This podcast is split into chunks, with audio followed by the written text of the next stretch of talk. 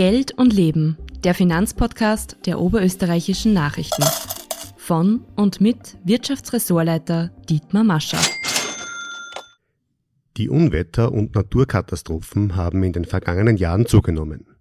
Das Gesundheitssystem gerät aus den Fugen, die Cyberkriminalität steigt.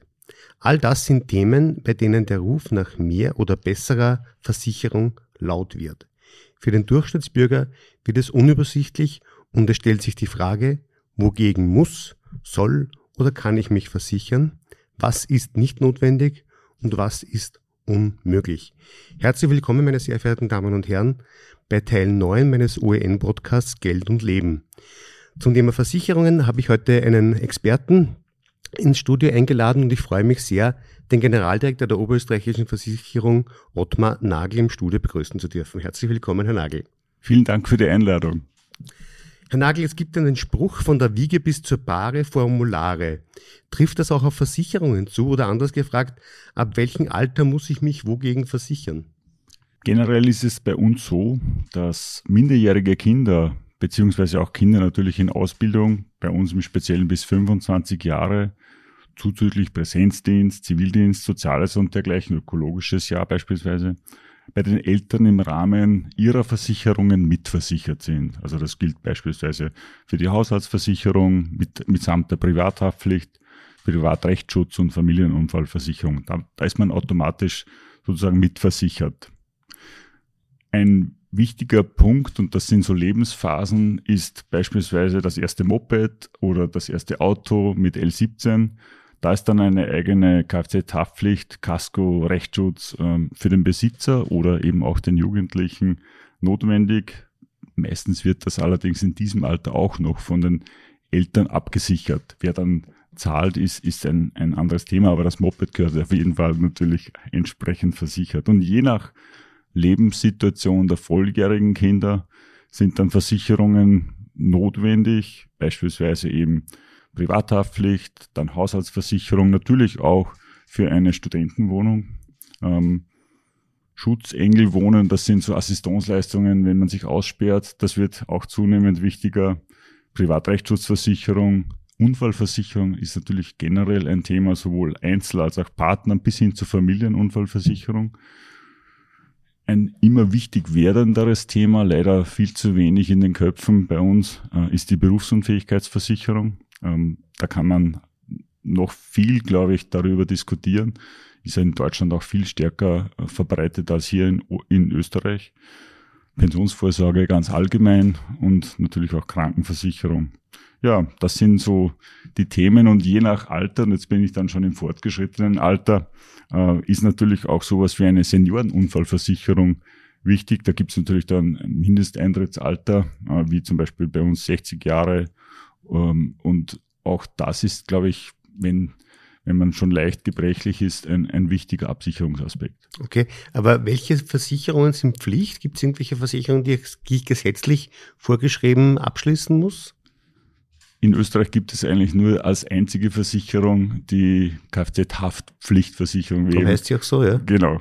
Ähm, wir haben immer wieder als Versicherungswirtschaft auch ähm, die ähm, Elementarversicherung äh, ins Spiel gebracht, ähm, dass vor allem gegen Hochwasser äh, notwendigerweise eigentlich in Abhängigkeit vom Hausbesitz eine Pflichtversicherung, ähm, über die auch aktuell in Deutschland diskutiert wird, notwendig wäre. Ähm, das scheitert allerdings, äh, so wie es im Moment äh, seit Jahrzehnten läuft, immer wieder ähm, am politischen Willen. Mhm. Bleiben wir vielleicht gleich bei den Naturkatastrophen, bei, den, äh, bei der Elementarversicherung, die Sie angesprochen haben. Wir haben zwei elementare Ereignisse in der mehr oder weniger nahen Vergangenheit. Zum einen vor zehn Jahren die Flutkatastrophe in Oberösterreich, vor zwei Jahren die, Hag die Hagelstürme in, einzigen, in einzelnen Gemeinden, die doch riesigen Schaden angerichtet haben.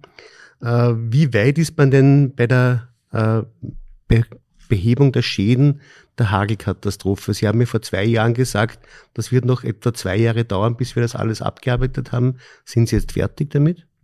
Die Hagelkatastrophe äh, von 21. bis 24. Juni 21 war wohl das größte Hagelereignis, das Oberösterreich je gesehen hat. eine einzige Schlechtwetterlage ähm, hat vier Tage lang unglaubliche Schäden angerichtet. Unser Haus war mit 160 Millionen in Summe betroffen. Ähm, es gab natürlich unglaubliche Anstrengungen, möglichst schnell. Auch natürlich die Dachdecker und Handwerker waren da sehr stark dahinter, das abzuwickeln. Aktuell, ähm, auf Ihre Frage, muss ich trotzdem sagen, sind noch immer 45 Millionen ähm, offen. Äh, es liegt nicht daran, äh, dass wir sozusagen diese Schäden nicht schnellstens ausregulieren möchten, ähm, aber es fehlen schlicht und ergreifend Termine bei Dachdeckern und Handwerkern immer noch. Und demzufolge gibt es auch immer noch äh, Häuser mit Folienabdeckungen, was natürlich im Sinne äh, von uns Versicherer ähm, eine schlechte Konstellation ist, weil daraus eigentlich die Schäden für uns immer teurer werden. Das heißt, die, die Versicherten haben hier keinen zusätzlichen Schaden, weil sie abgesichert waren nach dem Ereignis. Völlig richtig. Ähm, in der ähm, Sturmversicherung, die Teil der Gebäudeversicherung ist, sind Hagelereignisse bis zur gesamten Versicherungssumme voll abgedeckt und demzufolge sind auch derartige Hagelereignisse, sowohl was die Dachdeckung betrifft, als auch Fassaden, die mitunter ja auch ähm, insbesondere bei Wärmedämmungen stark ramponiert werden, äh, völlig abgedeckt. Also da ist keine Unterversicherung in irgendeiner Form da. 160 mhm. Millionen Euro ist auch für eine Versicherung wie die Oberösterreichische Versicherung nicht wenig Geld. Sie haben aber damals beim letzten Interview gesagt, dass eine Versicherung hier äh, keine großen Probleme hat, das auszugleichen, weil äh, über den Zeitraum auch die Ereignisse abgesichert sind. Gilt das in einer Zeit, wo die Naturkatastrophen eher häufiger werden, noch immer? Versicherung generell ist Ausgleich über ein großes Kollektiv, über, eine große Anzahl von gleichartigen Risiken und natürlich, wie Sie richtig sagen, Ausgleich über die Zeit.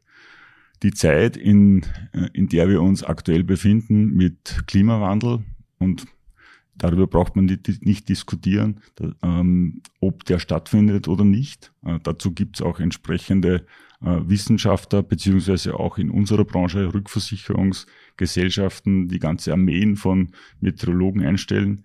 Ja, die Wiederkehrperioden äh, werden kürzer. Und das heißt nicht, dass nicht auch längere Phasen dazwischen wieder sein können, wo nichts passiert, aber über einen langen Zeitraum beobachtet werden wir damit uns auseinandersetzen müssen, dass wir in der Heftigkeit derartige Ereignisse öfter sehen werden ähm, das liegt auch natürlich daran, dass so wie bei dem Hochwasserereignis in Deutschland entlang der Ahr solche Tiefdruckgebiete sich einfach nicht mehr vom Fleck weg bewegen. Und das ist ein, ein, ein Zeichen dieses Klimawandels, der auch die Schadenausmaße massiv erhöht. Als Versicherer müssen Sie sich auch rückversichern. Wie sichert man sich äh, als oberösterreichische Versicherung zum Beispiel gegen weitere Hagel, Unwetter oder andere Naturkatastrophen ab?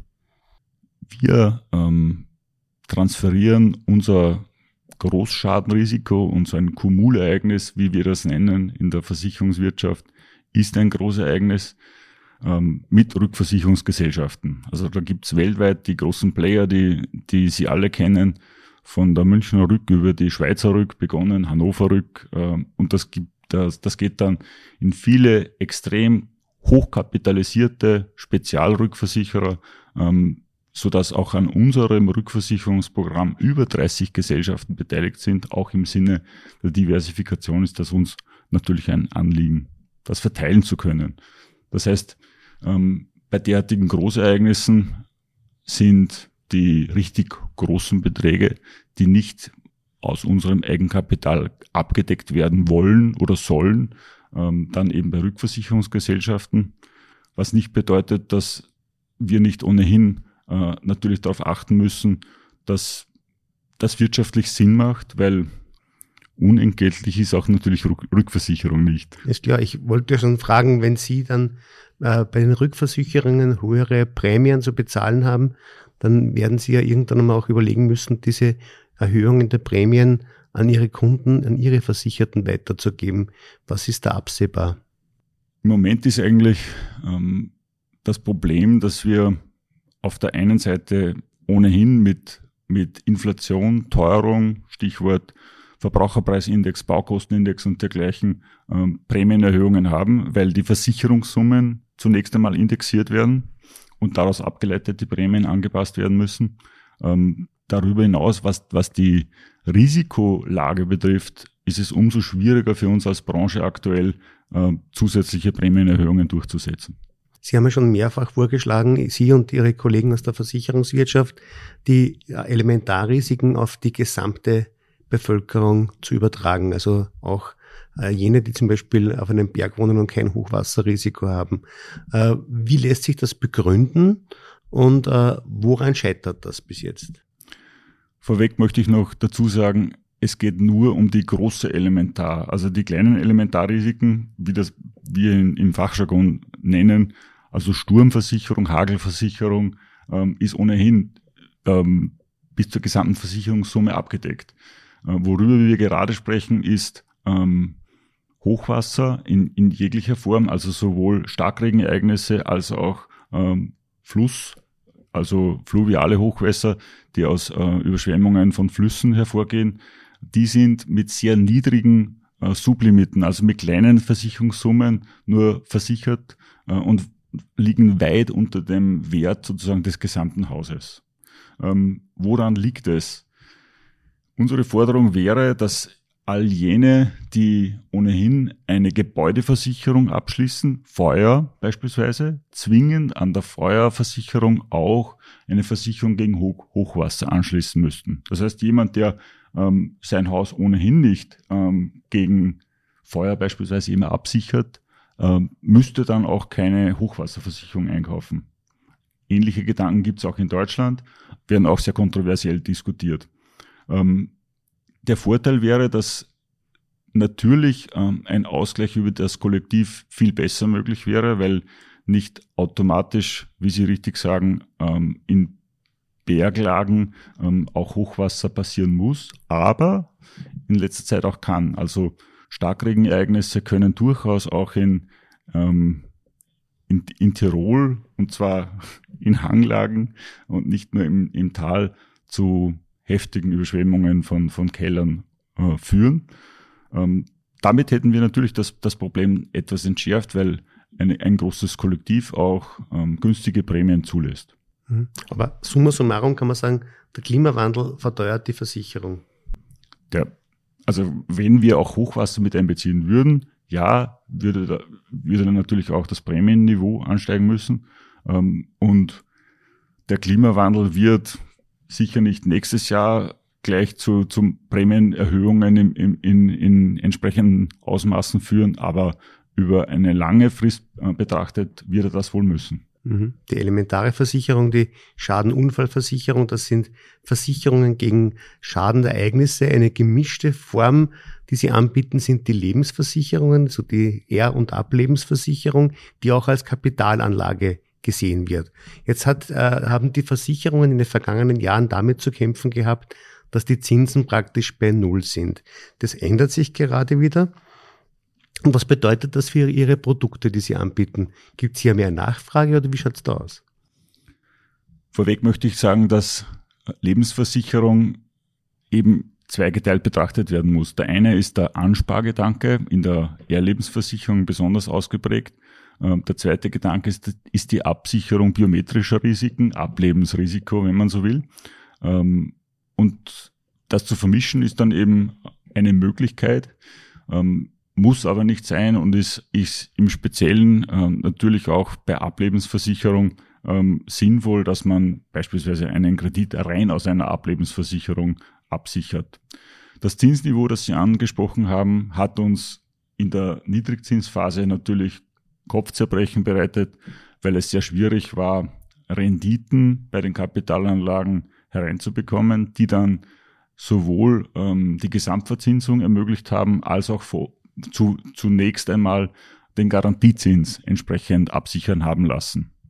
Nun hat sich äh, durch einen extrem rasanten Zinsanstieg die, die Welt völlig verändert in sehr kurzer Zeit. Wir wissen warum. Durch den ähm, Angriffskrieg der Russen auf die Ukraine äh, ist die Welt eine völlig andere geworden.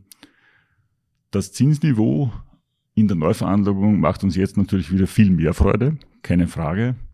Die ähm, dieser Zinsanstieg hat aber natürlich auch unsere Bestände an Kapitalanlagen betroffen ähm, und ein, ein deutlich gestiegener Marktzins bedeutet, äh, dass die Kurse bestehender Anleihen massiv an Wert verloren haben. Das ist für den Großteil der Versicherungswirtschaft ähm, insofern kein Problem, weil diese Anleihen ja bis zum Laufzeitende ohnehin gehalten werden und am Ende mit dem Nennwert, also mit 100 in der Regel, getilgt werden. Also das ist bei einer durchschnittlichen Restlaufzeit von, sagen wir, viereinhalb Jahren ähm, ein, ein überschaubarer äh, Zeitraum. Und dann ist eben schon die, die höhere Neuveranlagung im Spiel. Das, das Thema ähm, Erlebensversicherung als Kapitalveranlagung würde ich trotzdem ungern isoliert als reine Sparform stehen lassen. Der eigentliche Vorteil einer Lebensversicherung besteht vor allem darin, dass man am, am Ende, wenn sozusagen der Ansparzeitraum vorüber ist, im Unterschied zu anderen herkömmlichen äh, Veranlagungsformen die Möglichkeit hat, eine Rentenzahlung für diesen Zeitraum zu bekommen und nicht ein, ein, eine Einmalversicherungssumme ausbezahlt zu bekommen. Diese Renten, diese lebenslangen Renten ähm, bedeuten im Extrem, lassen Sie mich es auf den Punkt bringen, ähm, wenn ich mir eine Anleihe kaufe äh, und ich werde viel älter, als ich das äh, aufgrund der Erwartungen meiner Eltern und Großeltern geworden bin, äh, kann es sein, dass bei einer Anleihe mein Geld weg ist, aber ich noch da.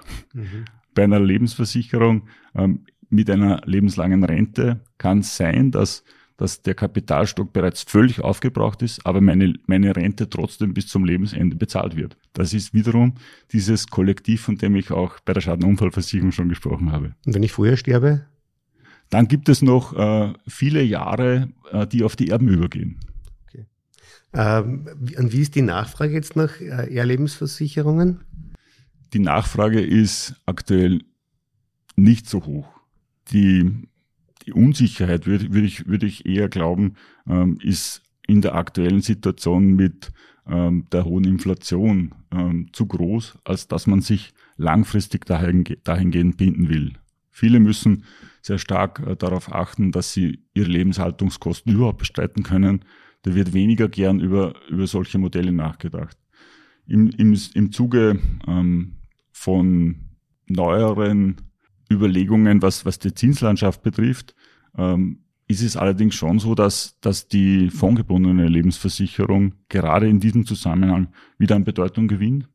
Auch wir werden ab Herbst wieder ein, eine fondgebundene Lebensversicherung auflegen, dieses Mal auch mit dem Aspekt, äh, nachhaltige äh, Veranlagung mit einbauen zu können, also grüne Fonds, wenn man so will. Ähm, das hat durchaus schon äh, in der Gesamtbevölkerung, auch in, im Gesamtversicherungsmarkt wieder an Bedeutung gewonnen.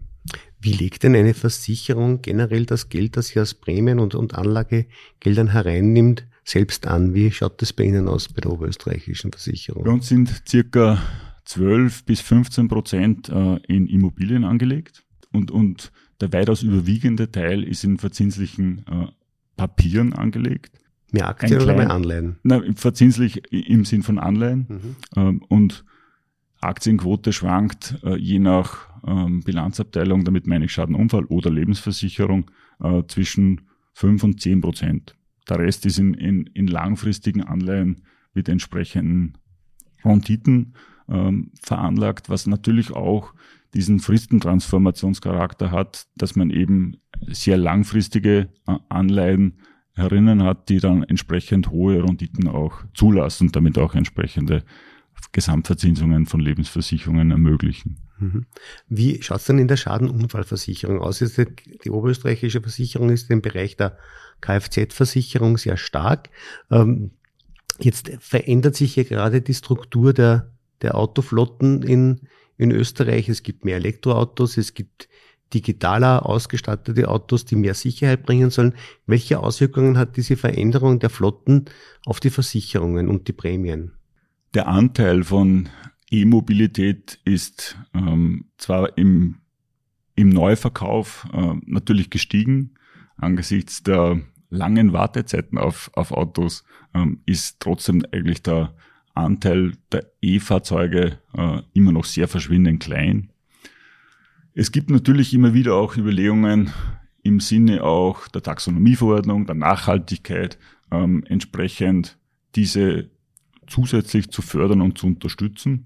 Ähm, aus der risikotechnischen Sicht ähm, spricht allerdings dagegen, dass brennende Akkus von, von Elektrofahrzeugen ähm, extrem schwierig zu löschen sind. Also die werden ja dann ähm, tagelang in ein Tauchbecken äh, der Feuerwehr und ich glaube in Oberösterreich gibt es nur derartige zwei äh, Tauchbecken eingelagert, bis die tatsächlich aufhören zu brennen.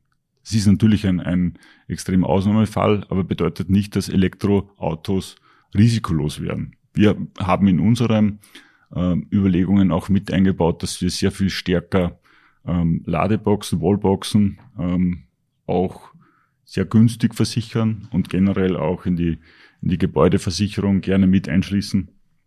Das sind so neuere Trends. Was die mittelfristige Zukunft betrifft, bin ich davon überzeugt, dass wir noch sehr lange viele Kollisionen haben, denn in dieser Transformationsphase wird es dann im Endausbau selbstfahrende Autos geben, ähm, wo kein Mensch mehr hinter dem Lenkrad sitzt und auch sehr alte Autos, die noch dieselbetrieben ähm, auf den Straßen sich dann mit diesen sehr neuen Konzepten begegnen. Und dann kann man nicht sagen, äh, ich wink dir zu und fahr du mal, sondern das wird dann, ähm, glaube ich, zu einigen völlig neuen Kollisionen führen, die, an die wir bisher nicht gedacht haben. Und solange wir eben diese Transformation nicht gänzlich abgeschlossen haben, wird es jedenfalls Kaskoversicherung in entsprechender Höhe brauchen und auch Kfz-Haftpflichtversicherung. Ähm, wenn all diese Transformationen abgeschlossen sind, wird es möglicherweise dazu kommen, dass Kfz-Haftpflichtversicherung durch eine ähm, Haftpflichtversicherung der Autohersteller ersetzt werden kann. Ähm, denn dann ist es ja vom jeweiligen Hersteller abhängig, ob diese Autos tatsächlich funktionieren und nicht doch einen, eine Kollision verursachen würde ich wahrscheinlich als Autokäufer dann möglicherweise über den Kaufpreis die Versicherungsprämie bezahlen müssen. ja, so ist es wohl. äh, letzte Frage, Herr Nagel. Äh, was wirklich stark zugenommen hat in den vergangenen Jahren, ist die Internetkriminalität. Äh, die Unternehmen sind zum Teil sehr stark davon betroffen. Es gibt auch verschiedene Versicherungsprodukte für die Unternehmen, wie sie sich dagegen absichern können. Gilt das auch für Private? Müssen sich auch Private damit auseinandersetzen, eine Cybercrime-Versicherung abzuschließen? Und was kostet sowas dann? Die Frage, ob sie müssen, ähm, lässt sich einfach beantworten. Nein, natürlich nicht. Genauso wenig wie äh, Gewerbebetriebe oder Industriebetriebe eine Versicherung ähm, für Cyberkriminalität abschließen müssen. Sinnvoll ist es schon. Ähm, und auch äh, für Private, also für Konsumenten, gibt's äh, bei uns eine, eine eigene Versicherung, die nennt sich Digitalschutzengel. Ähm, und damit wird nicht nur das Risiko von Cyberangriffen mit abgedeckt, sondern hier kann man auch anrufen, wenn man einfach wieder mal das Problem hat, dass man das Gerät nicht ordentlich einschalten kann, wenn das WLAN nicht funktionieren will und man am Ende seines Lateins ist. Also auch für solche Fragen äh, gibt es eine 24-7-Hotline. Was kostet das? Das kostet ähm, im Monat in etwa 7 Euro. Wunderbar. Herr Nagel, ich bedanke mich sehr herzlich fürs Gespräch. Äh, meine sehr verehrten Damen und Herren, Ihnen danke ich für die Aufmerksamkeit. Ich hoffe, Sie sind beim nächsten Podcast wieder mit dabei, wenn es heißt Geld und Leben. Schönen Tag noch. Auf Wiedersehen. Vielen Dank auch von meiner Seite. Danke für die Einladung. Übrigens hören Sie unseren Finanzpodcast auch auf allen gängigen Plattformen. Bis zum nächsten Mal.